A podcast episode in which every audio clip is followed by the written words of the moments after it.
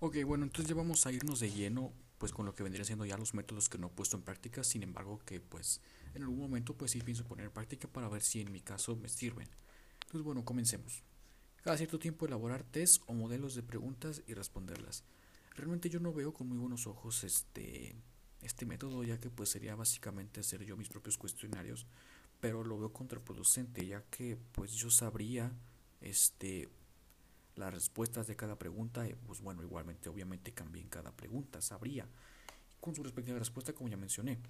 Entonces, este, a menos de que alguien más haya el cuestionario, como un especialista en la materia o un profesor, este, realmente yo no, yo no realmente yo no usaría esto. Creo que esa sería la única manera en la que yo pondría este, en práctica este método. Alguien más hiciera estos cuestionarios. Después, elaborar reglas mnemotécnicas. Ok. Yo había escuchado la verdad varias veces este término, muy pocas, este, de mnemotecnia, Bueno, entonces aquí les explico. El término mnemotecnia proviene del griego, que básicamente consta de dos vocablos que en español son memoria y arte. De esta manera, las reglas mnemotécnicas son un sistema de herramientas que nos ayudan a memorizar ciertos datos o gran cantidad de información que de otro modo olvidaremos fácilmente. O sea que básicamente este se dedica a memorizar. Con esta técnica puedes entrenar el cerebro a través de los juegos para que memorice a medio o a largo plazo. Y en el caso de las reglas mnemotécnicas, esto es posible gracias al uso de la asociación, la repetición y las reglas adaptables. Entonces, básicamente, pues este, como ya se menciona, se dedica a este, pues memorizar. Y bueno, creo que este, creo que el anterior que acabo de mencionar de elaborar test también creo que va especificado justamente a esto, a más memorizar.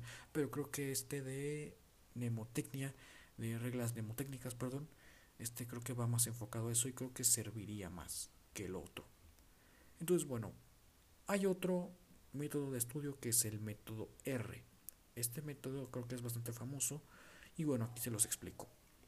El método R permite aprender de la manera más activa posible, ya que cuenta con una serie de etapas que si son ejecutadas correctamente permiten una correcta fijación de la información, o sea que la captemos muy bien.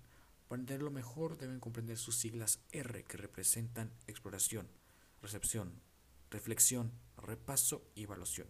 Y bueno, estas cinco que acabo de mencionar también son sus pasos, comenzando por exploración, que se orienta a realizar un examen preliminar del contenido, pero es recomendable seguir una serie de puntos para garantizar que se hace correctamente. Estos puntos son una prelectura, o sea, se lee poquito del texto para darte una idea, leer con atención, después una ojeada rápida pues, para captar palabras claves, este, ideas fáciles, observar fotografías pues para que veas pues para que más bien para que te hagas una idea, una imaginación más que nada de lo que estás viendo. Después formularse preguntas, puedes saber el tema con anterioridad, como una reflexión fácilmente. Después está la recepción. En este punto se pone en marcha el proceso de adquirir o procesar la información que es suministrada con anterioridad. Es una de las estrategias que deben realizarse con mayor cuidado para tener éxito. Se genera mediante la lectura, escuchar y observar. En esta básicamente se tratan de de este de básicamente de atraer de memorizar en cierto modo este nombres, ideas, problemas, fechas, conceptos y procesos básicamente.